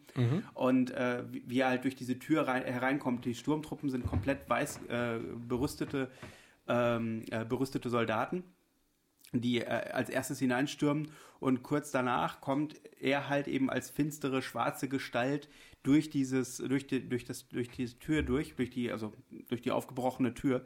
Und das hat schon hat natürlich schon eine gewisse Wirkung und äh, genau auf jeden Fall ist ist, ist er halt äh, so der große böse Gegner der aber wie man dann später noch sieht äh, unter der Kontrolle eines äh, Politikers steht, nämlich äh, von äh, dem Großmuff Tarkin oder wie, wie, nennt er Gouverneur Tarkin nennt man ihn, glaube ich, in der deutschen heißt er, glaube ich, in der deutschen Variante. Äh, Grand Moff heißt er im äh, Also er hat, er hat, glaube ich, wirklich beide Bezeichnungen. Das Einerseits ist er der Gouverneur, Gouver- Gouverneur Gouverneur. eines Sternensystems. Und zwar, der ist eigentlich auch egal von Ja. welchem. äh, andererseits, also das ist eben so quasi sein politischer, sein politischer Posten ist ein Gouverneur, aber sein militärischer Rang ist eben Großmufti oder Grand Moff. Genau. Und ähm, äh, Ja, ja. was Und- halt das, das Interessante an Darth Vader selber ist, ist, dass er halt eben, äh, und da kommt auch wieder die Mythologie ins Spiel, äh, magische Kräfte hat. Äh, die magischen Kräfte äh, sind, werden durch die Macht symbolisiert. Äh, Mhm. Die Macht äh, wird als Energiefeld äh, oder als Energie, die uns alle durchdringt, ähm, beschrieben. Und äh, gewisse Leute können diese, diese Energie kontrollieren. Ja. Und Darth Vader kann diese Energie kontrollieren. Und es gibt eine ähm, ganz besondere Szene, äh, wie, wie, ich finde, in der ähm, der Gouverneur Tarkin mit Darth Vader in, eine, in einen Raum kommt, in dem ähm, äh, mit hochrangigen Militärs ähm, darüber beraten werden soll, was jetzt als nächstes passieren soll. Ja. Denn das Imperium hat eine große, äh, eine riesige Waffe entwickelt, mit der es äh, in der Lage ist, auf Knopfdruck einen ganzen Planeten mhm. direkt zu zerstören. Und das Spannende an, der, an dieser Waffe ist eben, äh, die nennt sich der Todesstern. Und der Todesstern ist eben quasi so dieses Symbol auch für, für diese ja, diese internationale Bedrohung, die in der Zeit noch sehr präsent war und jetzt im Moment ja auch wieder irgendwie. Ja, die Angst vor der Bombe halt, ne? Ja, genau, die Angst vor der Bombe, vor einer Waffe, die wirklich eine ganze Stadt oder im Fall von Star Wars, weil das einfach alles ein bisschen größer ist, einen ganzen Planeten auf einen Schlag ausradieren genau. kann. Und das ist auch das, was man, es wurde ja nicht umsonst dieses Programm von Reagan, der, äh, der wollte doch damals dieses Satellitensystem bauen, was mit Lasern Raketen zerstört, glaube ich. Ja, irgendwie so. Und das mhm. wurde dann das Star Wars Projekt genannt. Das genau. gab dann irgendwie auch auf dem Spiegel oder ich Doch, weiß, der Spiegel war es. Auf dem Spiegel ja, ja. war dann eben Reagan als Darth Vader zu sehen mit dem Todesstern im Hintergrund und diesen Satelliten, soweit ich mich erinnere. Ja. Und das war einfach das ganz große Thema. Das hat George Lucas auch verstanden. Er, er war ja auch, ähm, ja, wie soll man sagen, äh, was für ein Wort gibt es denn dafür im Deutschen? Ähm, äh, sagen, oder ich, ich, ich sag's einfach mal, ohne das irgendwie werten zu machen, weil es einfach ein bisschen schwierig ist, das zu beschreiben. Ich fand es damals ein bisschen gewagt. In Episode 3 hat er den Jedi-Tempel. Also ganz wichtig ist ja, ähm, es gab eben diese, eine quasi eine Art Religion oder eine Art Kult von Machtnutzern, die eben auch quasi alle wie Zauberer waren. Also es war im Grunde wie ja, wie eine Vereinigung von Zauberern oder wie, wie Druiden. Die Zauberakademie bei Terry Pratchett. Ja, wobei George ja. Lucas ausnahmsweise mal nicht davon geklaut nein, nein, hat. Nein, nein, nein, nein, aber um einen Vergleich ja, zu. Ja, genau, richtig. Super. Wenn jetzt irgendjemand zuhört, der Star Wars überhaupt nicht kennt, äh, hilft ihm natürlich eine andere Hinweis überhaupt nicht. Nee, ja gut. Aber es geht ja auch eher nur darum, also festzuhalten, was wir mit dem Ganzen verbinden. Ja, also im Grunde ist, äh, die Jedi-Ritter sind ein bisschen wie Mönche und natürlich auch Ritter, wie der Name schon sagt. Die haben diese Lichtschwerter, die ja, auch sehr ikonisch halt, ne? Ja, genau. Tempelritter, ganz genau. Und ähm, die Jedi-Ritter haben eben einen großen Tempel auf der, auf der Hauptwelt der Republik und später des Imperiums, auf dem Planeten Coruscant. Genau, das Zentrum des Universums. Ne? Ja, fast. Ähm, und dieser Tempel, äh, der steht dann in einer Szene in Flammen, nämlich da, wo Darth Vader, kurz nachdem er sich dem Bösen verschrieben hat, mit Sturmtruppen in diesen Tempel einmarschiert und die Jedi-Ritter meuchelt. Oder ja. Ja, nicht nur die Ritter, sondern auch äh, äh die Schüler. Die also, Schüler, die Kinder. Genau. Ja. Und ähm, dann sieht man eine Szene, wo dieser Tempel raucht und von, von den Lichtverhältnissen und von der, von der Rauchbewegung oder so wie der Rauch zieht, ist das sehr, sehr stark angelehnt an die Filmaufnahmen vom eingestürzten World Trade Center. Und das wurde bewusst so gewählt, um einfach auch dieses, ähm, ja, so ein bisschen dieses Gefühl zu erwecken. Ja. Und äh, noch eine andere Szene war, das war auch kurz, kurz bevor der Film Episode 3 damals ins Kino kam, da ist die Columbia explodiert, das Space Shuttle. Mhm. Also man sah eben dieses Space Shuttle mit ja. einer fünfköpfigen Crew ist, glaube ich, damals ja. explodiert. Ja, und man hat eben gesehen, wie die Einzelteile, äh, wie, so, wie so dicke, also so Kometen vom Himmel gestürzt sind. Und das sieht man eben auch in dem Film. Da stürzt am Anfang von Episode 3 stürzt das Schiff des Droiden-General Grievous auf den Planeten Coruscant ab und zerbricht eben genauso wie dieses äh, Raumschiff Columbia. Ja. Und einfach diese Bildsprache, die ist unglaublich wichtig. Die Jedi-Ritter sehen, wie gesagt, aus wie eine Mischung aus, also sie haben so eine Art Judo-Anzug an teilweise. Also sie ja. erinnern eben. Ja, ja, so diese klassischen Kampfsportanzüge, ne? Das genau. ist, äh, gibt es ja nicht nur im Judo, sondern auch in allen. Ganz genau, ja, richtig. Äh, und Judo ist für mich da einfach immer so dieser, dieser ähm, naheliegendste. Genau, das aber ist natürlich richtig. Keikogi, also die ähm, im Prinzip den, äh, ne, dieses äh, ähm, Kleidungsstück, das ist wie so ein, wie so ein, so ein aus schwerem Stoff, wie so ein ähm, na, wie so ein Hemd im Prinzip mhm. eigentlich, was man nur äh, so übereinander legt genau. und dann mit einem, mit einem äh, Band, mit einem Band oder einem Gürtel miteinander verbindet. Mhm, richtig. Und Ja, der, der Name Obi-Wan ist ja zum Beispiel Genau. auch wieder eine Anlehnung daran, weil Obi war ja, glaube ich, das. Gürtel, genau. Also das bezeichnet, glaube ich, genau diesen Gürtel von den, von Ja, den ja, also- Kampfanzügen aus dem Asiatischen. Meine ich ja, ja, zumindest. ja, ich meine auch. Also ich kenne das, ja. Mhm. Jedenfalls, ähm, da, da steckt dann einfach diese Mischung drin mit den Schwertern. Das ist einerseits so ein bisschen wie Kendo, also die frühen Jedi-Lichtschwertkämpfer Genau. sind ja auch wie die ja, japanische Kampfsportart Kendo. Genau, Schwertkampfsport. Genau, Mhm. richtig. Und, und äh, zusätzlich gibt es dann eben lange Umhänge, sodass sie ein bisschen wirken wie Droiden oder ja, wir, wir reden jetzt hier schon die ganze Zeit drumherum. Es gibt ja den Mentor von Luke Skywalker, der nach den Regeln der Heldenreise Luke erst eben ähm, ausbildet, initiiert. Genau. Und dann geht es natürlich in der Heldenreise immer um diesen Verlust des, äh, des äh, Vaters oder des Mentors. Genau. Obi-Wan wird dann von Darth Vader, seinem ehemaligen Schüler, dann quasi ähm, im Kampf besiegt und erschlagen, woraufhin er allerdings nicht stirbt, sondern sich auflöst. Und äh, ich habe damals, als ich den Film zum ersten Mal gesehen habe, ehrlich gesagt gedacht, wenn du mit dem Lichtschwert jemanden tötest, dann Ja. löst er sich auf. Ja, ich ja, bin davon ausgegangen, das hat mich schockiert, weil das war, ich hatte damals auch wahnsinnige Angst vor Säure, also Dinge, die. Sachen einfach in Luft Die auflösen. dann weg sind, genau. Das, das fand ich sehr gruselig und ich hatte, also dieses Schwerter fand ich damals extrem ähm, gruselig. Wie, wie hast du dir dann die, die Szene in der Bar erklärt, in der Obi-Wan äh, den Arm von... Äh, Ich habe das gar nicht in den Zusammenhang gebracht. Später habe ich allerdings gedacht, dass man dann einfach nicht stirbt. Wenn man, Ja. also wenn man stirbt, dass man sich dann auflöst, aber wenn man nicht stirbt, dass man dann nur ein äh, Körperteil verliert, zum okay, Beispiel. Ja. Und äh, ja gut, Ja, ja, später gut, wurde nee, das habe ich jetzt wirklich Hm, nur interessiert, ja, ja, weil das klar. ist ja so eine Sache. Das habe ich dann eben später auch überlegt. Ich konnte mich auch noch dran erinnern, Ja. dass ich dann irgendwann so, ein Zwischen, so eine Zwischenlösung hatte, dass ich Ja. eben gedacht habe, wenn man tot ist, löst man sich auf dadurch. Aber ganz am Anfang ist mir das gar nicht aufgefallen. Da Ja. Habe ich dann wirklich noch gedacht, weil das Schwert kommt ja wirklich nur zweimal zum Einsatz. Einmal äh, Ja. in der Bar, wo dann dem, äh, dem bösen Ponda, äh, dem bösen Ponda Baba das Schwert, äh, die Hand abgeschlagen Genau. wird von dem Schwert, von Obi-Wan. Genau. Und die liegt dann eben äh, in der Blutlache auf dem Boden. Und ähm, dann später sieht man noch einmal, wie Darth Vader Obi-Wan erschlägt und der sich dann auflöst. Genau. Es wird dann natürlich in der Szene noch angedeutet, Darth Vader äh, stochert dann quasi noch mit dem Stiefel in dem Umhang von Obi-Wan, der auf dem Boden liegt und äh, man sieht eben, dass er sich wundert, dass er nicht versteht, wo Obi-Wan Genau. jetzt hin verschwunden ist. Und ähm, auf jeden Fall, Obi-Wan ist im Grunde so dieser Charakter, der Mentor von Luke, der ist gleichzeitig ist er ein, ein, ein Samurai, ein, ähm, ein Druide, also sowas wie Merlin, also ein, Druide, genau. kein, ja genau, Ja, ja.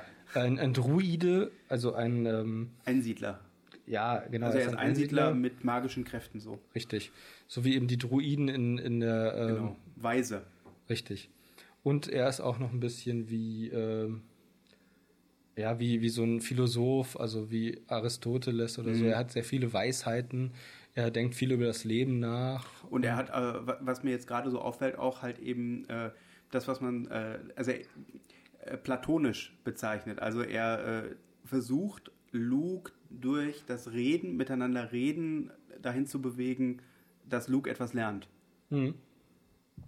Ja, Ne? Also er, wie gesagt, auf jeden Fall. also er bringt ihm eigentlich wenig selbst bei durch, Genau. durch Taten, sondern eher durch Erzählen. genau. Und ähm, ja, also das ist so diese Funktion von Obi-Wan. Genau. Der ist quasi das Gegenstück zu Darth Vader. Er ist quasi auch dieser weiße Ritter, der gegen den schwarzen Ritter kämpft. Und Luke wird dann eben der Nachfolger Genau. des weißen Ritters. Aber eine ganz wichtige Sache bei Luke ist eben, dass er später durch seine Kleidung nicht so eindeutig äh, hell bleibt. Obi-Wan, der trägt eigentlich überwiegend immer so, so helle, beige, hellgraue, genau. weiße Ein bisschen Kleidung. braun ist mit drin, Genau. aber das ist auch alles. Also genau, das ist so eher diese Erdverbundenheit. Mhm. Äh, ja, es ist auch so ein bisschen wie, ich weiß nicht, ob, ob, ob Herr der Ringe eine Rolle gespielt hat für, für Star Wars, ich glaube eher nicht. Aber man könnte sagen, es gibt ja in der Herr der Ringe oder in der Hobbit gibt es ja auch Zauberer. Und ähm, Gandalf wird ja vom Grauen Mhm. zum Weißen und das ist so ein bisschen wie die Szene, wo Obi-Wan dann seinen Umhang abwirft. Und, oder er wird, ja gut, das, das passiert nur in den alten Filmen. In den neuen hat er eigentlich diesen Umhang immer um, diesen langen braunen Ja. Umhang, der so in Erdfarben ist, der ihn so ein bisschen verdeckt, so sein Einsiedler-Dasein. Genau. Und darunter hat er eben noch die alten weißen Jedi-Kleidungsstücke. Und das ist so ein bisschen wie Gandalf der Graue, der dann irgendwie dem, dann später Gandalf Ja. der Weiße wird, oder eben Radagast der Braune. Gandalf das- wird zu Radagast Nein. den Braun. Gandalf wird nicht zu Radagast, aber Radagast ist einer Ja. von den anderen Zauberern. Genau. Und ähm, Das ist halt Farb, äh, das ist halt im Prinzip Farb, ähm, äh, Farbkodierung, wenn du ja, so genau, möchtest. Ne? natürlich. Und, und Luke, der ist in dem ersten Film eben weiß gekleidet, Ja. die ganze Zeit über. Im zweiten, Darth Vader hast du halt eben als komplett schwarzen Ja. Antagonisten, ne? richtig, im zweiten Film ist Luke Skywalker, also im zweiten Film, wo Luke vorkommt, in Episode 5, ist er dann in grau gekleidet. Und im dritten Film ist er eigentlich durchgehend in schwarz gekleidet. Mhm, stimmt. Ich überlege gerade in Grau. Ich, In grau, ja, ja. Luke hat die, ähm, die Rebellenuniform an, ja, stimmt. Naja, und das Orange von der, von der Fliegermontur. Naja, nee, ich bin jetzt gerade am überlegen, wo er das. Er hat doch irgendwann so eine graue Jacke Ja, an. im Kampf gegen Darth Vader. Ja, aber die Frage ist, warum? Wo, wo kommt die her? Also es ist wirklich diese Bildsprache. Es gibt eigentlich keinen vernünftigen Grund, wo die herkommt. Und das ist sowieso, da steht dann manchmal in der ganzen Geschichte, steht dann quasi diese Bildsprache vor der Logik. Ja, ja. Also meine, meine, meine Lieblingsszene als Beispiel ist die, wo in Episode 2 gibt es einen Kampf in der Arena, da kämpft ein anderer Charakter, gespielt von Natalie Portman, das ist dann die Mutter von Luke und Leia, Padme Amidala. Padme Amidala, genau. Die kämpft dann gegen eine riesige Katze und diese Katze äh, fährt ihr dann mit den langen Klauen über den Rücken und äh, Padme schreit schmerzgeplagt. Du siehst auch, sie hat unglaublich lange, tiefe äh, äh, Wunden. Wunden auf dem Rücken. Und ähm, die ganze Szene dient irgendwie nur dazu, ihr aus dem weißen Ganzkörperkostüm herauszuhelfen. Und plötzlich hat sie dann ein weißes Top an. Und es ist, es ist eine Szene, die mich bis heute einfach wahnsinnig fasziniert, weil äh, sie wird quasi wirklich schwer verletzt. Ich weiß nicht, wie das ist, wenn man 30 Zentimeter lange, 3 Zentimeter tiefe Wunden plötzlich auf dem Rücken hat. Ich glaube nicht, dass sie da noch viel machen könnte. Aber für sie ist das okay und sie hat dann halt von da an einen Top an. Ja, vor allem, weil sie auch gar nicht blutet, ne? Also, das ist. Ja, richtig. es ist offensichtlich, es ist eine Katze mit sehr heißen Klauen und es ist auch direkt wieder Vermutlich. Nein, Aber, also es ist genau. sehr faszinierend und das ist einfach so, es ist oft so, dass es beschweren sich auch immer wieder Leute darüber, dass Star Wars so unrealistisch wäre. Zum Beispiel, es wird gesagt, ja, R2D2, warum fliegt der nicht? Das ist doch in einer, in einer äh, hochtechnisierten Welt. Warum kann der kleine Druide R2D2 nicht durchgehend fliegen? Warum muss der rollen? Das ist doch total unmodern. Aber es geht ja darum, dass, also es geht nicht darum, wie Sachen funktionieren müssten. Es ist ja kein Science Fiction, sondern es ist Fantasy, die in einer anderen äh, hochtechnisierten Welt angesiedelt Genau. ist, die aber nicht nach den Regeln der tatsächlichen äh, äh, technologischen Weiterentwicklung funktioniert, sondern nach anderen Regeln. Es gibt, gibt ja auch, das ist ja auch der nächste Punkt, da haben sich auch ganz viele drüber beschwert, diese gigantischen AT-ATs, also diese All-Terrain Armored Transports. Genau, das sind äh, diese Läufer, die man in Episode 5 sieht, ähm, die auf äh, Hoth, Hoth landen. Äh, sind im Prinzip wie ja, riesige Elefanten, mechanisierte Elefanten im Prinzip. Ja, wir sind einfach unglaublich, also, also von der Symbolik sind die einfach gigantisch. Das sind, ich meine, die wären ungefähr 15 bis 20 Meter hoch, Ja, also sind gar nicht so Ja. groß, aber für einen Menschen schon gigantisch. Und ähm, die kommen dann eben angelaufen und wirken einfach wahnsinnig bedrohlich. Und da steckt dann wieder so diese historische Bedeutung drin, Hannibal, die Elefanten Genau. oder ich weiß nicht, wie gesagt, ich weiß nicht inwiefern, ich habe eigentlich noch nicht so den Einfluss von Herr der Ringe auf Star Wars bemerkt, aber da gibt's ja auch die Szenen, wo dann die Olifanten ankommen, diese Riesenelefanten. Mhm. Aber das ist, glaube ich, auch nicht der, der Einfluss darauf. Also Ich glaube, das ist- war eher umgekehrt, fällt mir gerade auf. Die Olifanten nennen, nennen ja nur die Hobbits so. Die Olifanten sind ja, glaube ich, in den ursprünglichen Herr der Ringe Büchern normale Elefanten. Und für die Filme wurden die dann doch ein bisschen größer. Die wurden ja aufgepeppt. Ja, ja, genau, mit, mit, mit vier Hörnern und äh, oder mit vier Stoßzähnen. Stoßzähnen, genau, Ja, ja. Und, und ganz viel Stacheln und bösen Augen und Riesenstirn. Und äh, ja, vielleicht ist es eher umgekehrt, dass in dem Fall tatsächlich so ein bisschen Star Wars das Vorbild war, Mhm. ist dass man einfach gesagt hat, man will einfach riesige Elefanten, man will nicht diese normalen Elefanten, sondern Fantasy-Elefanten haben. Mhm. Unbehaarte Monster-Mammuts. Ja, ja, ja. Ja, Äh, aber auf jeden Fall, genau. auf jeden Fall wolltest du ähm, von den 8080s irgendwas noch. Ja, ja, einfach nur, dass, es, ja, dass ja. viele sich beschwert haben, warum sollten die laufen? Ist natürlich auch richtig, warum sollten die laufen? korrekt.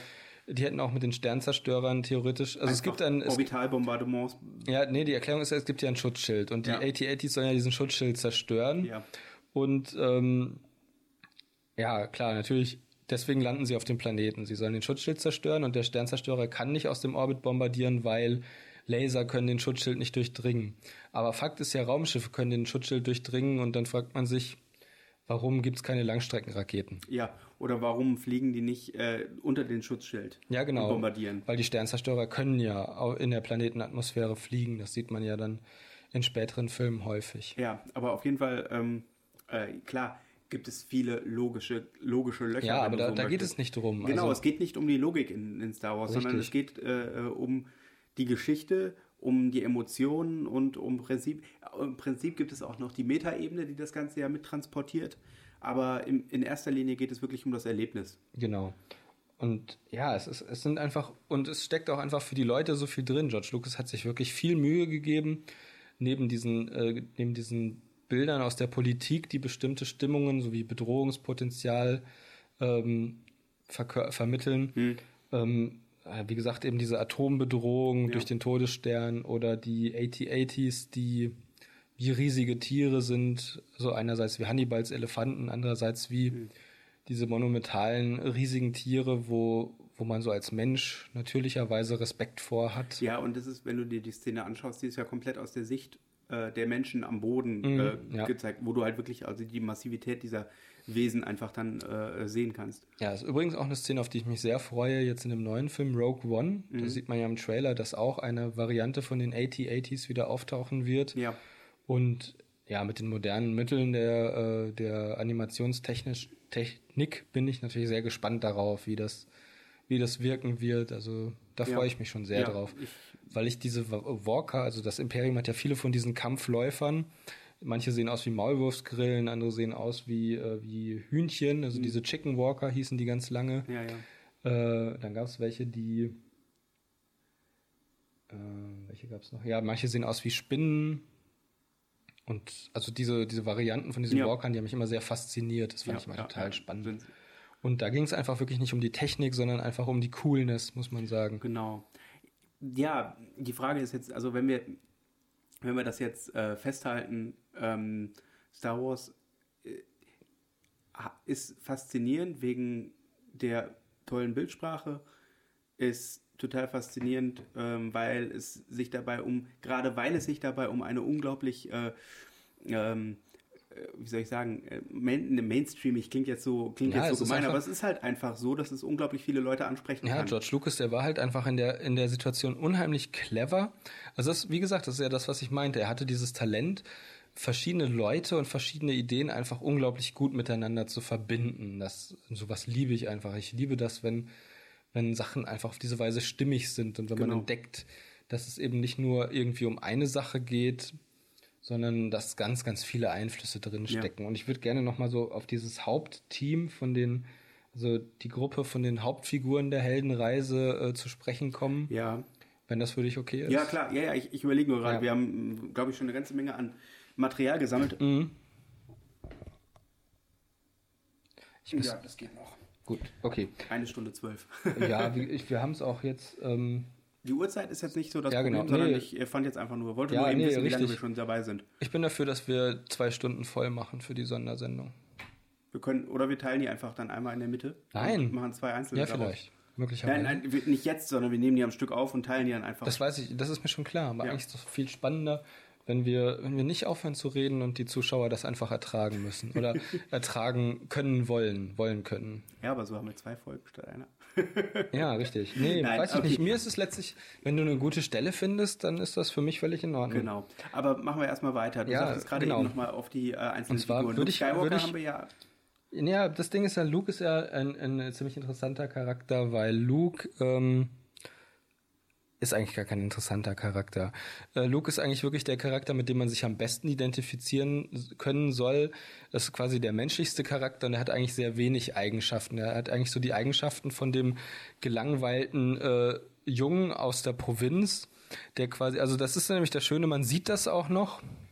Äh, das, das ist wieder, das funktioniert auch wieder mehrschienig. Luke Skywalker zum Beispiel, der fliegt eine T-16. Das ist ein dreiflügeliges, ähm, ja, planetares äh, Flugzeug, was man in Privathaushalten wohl benutzt, was auch ziemlich gängig ist, was auch zum äh, Trainieren äh, für spätere Flüge mit fortschrittlicheren Raumschiffen genutzt wird.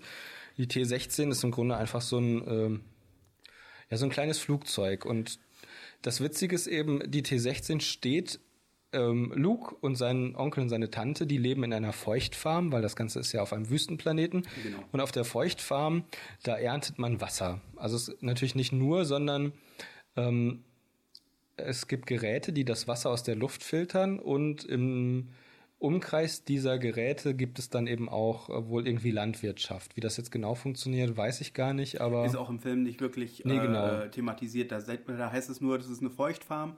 Genau. Und äh, ja.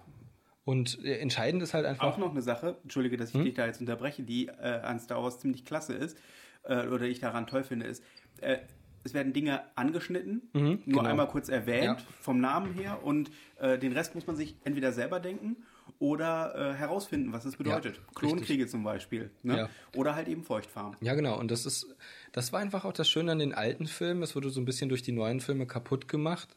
Leider, meiner Meinung nach.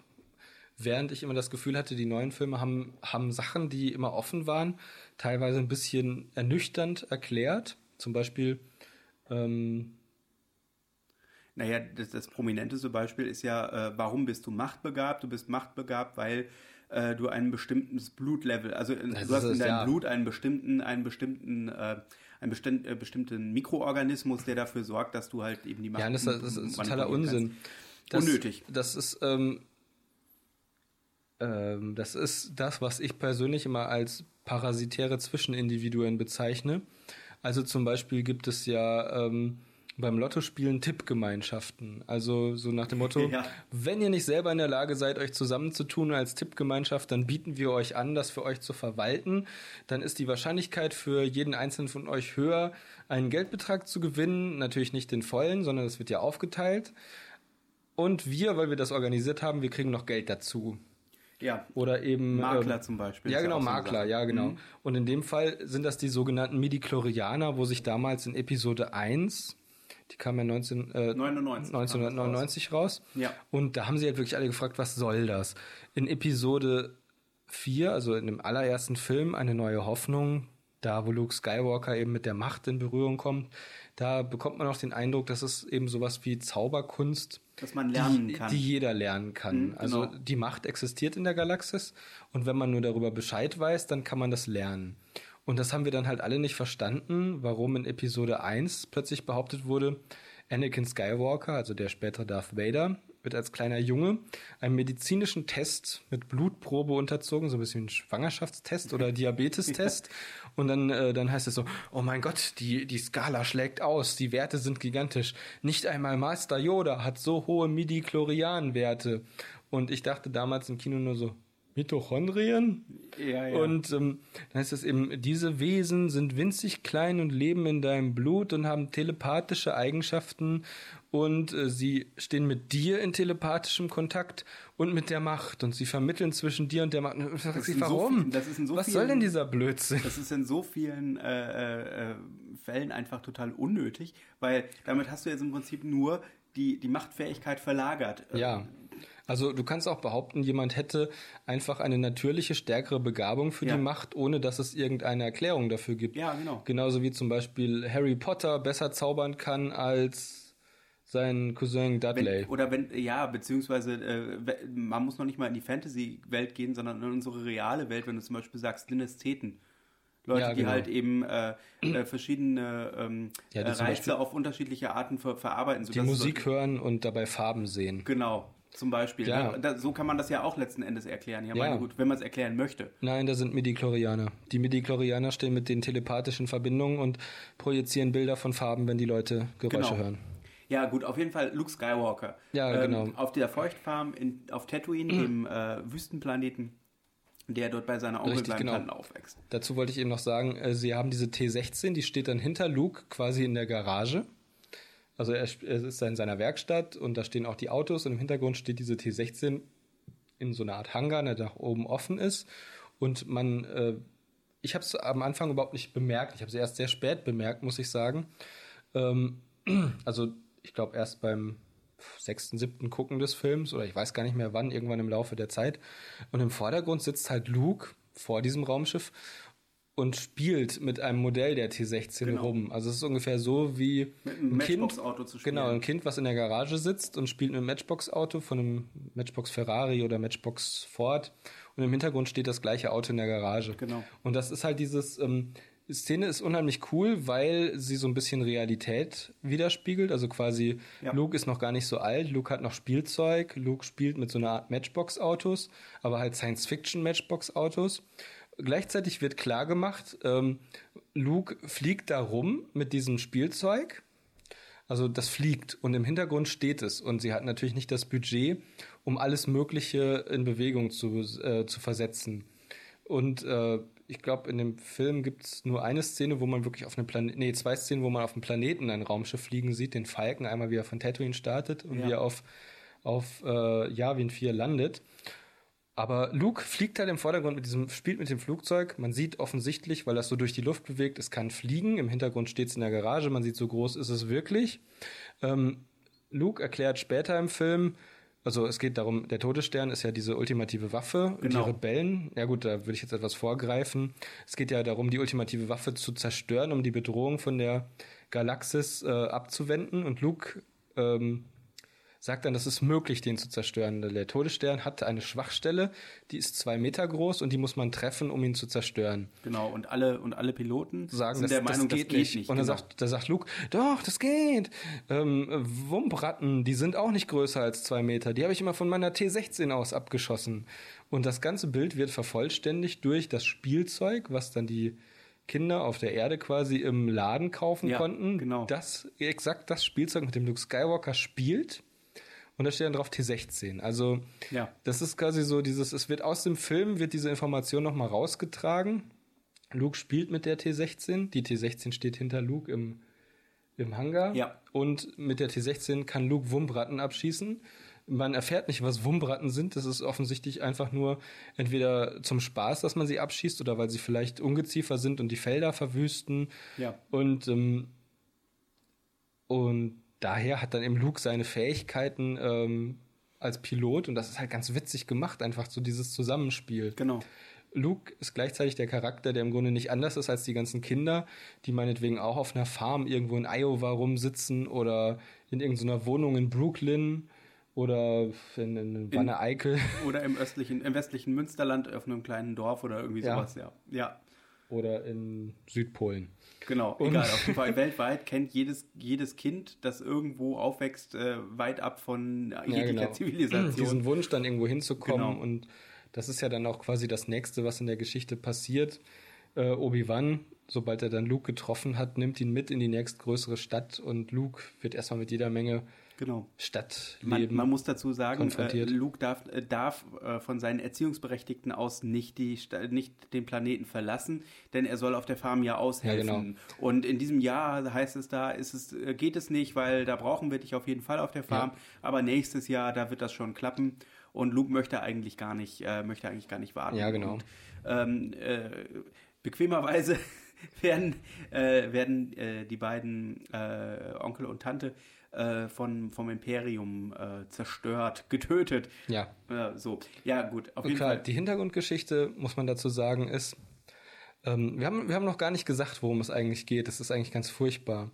Also klar, wir haben, du hast natürlich erzählt, es geht darum, dass äh, das böse Imperium hat die Galaxis in seinen Klauen. Genau. Und wir haben jetzt im Grunde, wir sind total, äh, wir, wir dröseln das Ganze jetzt von hinten auf. Beziehungsweise wir äh, pieksen äh, Löcher an verschiedenen Stellen. Ja, das, das ist aber auch meiner Meinung nach ganz gut so, weil ähm, ansonsten wäre ja langweilig. Strukturiert kann jeder. Ja, genau.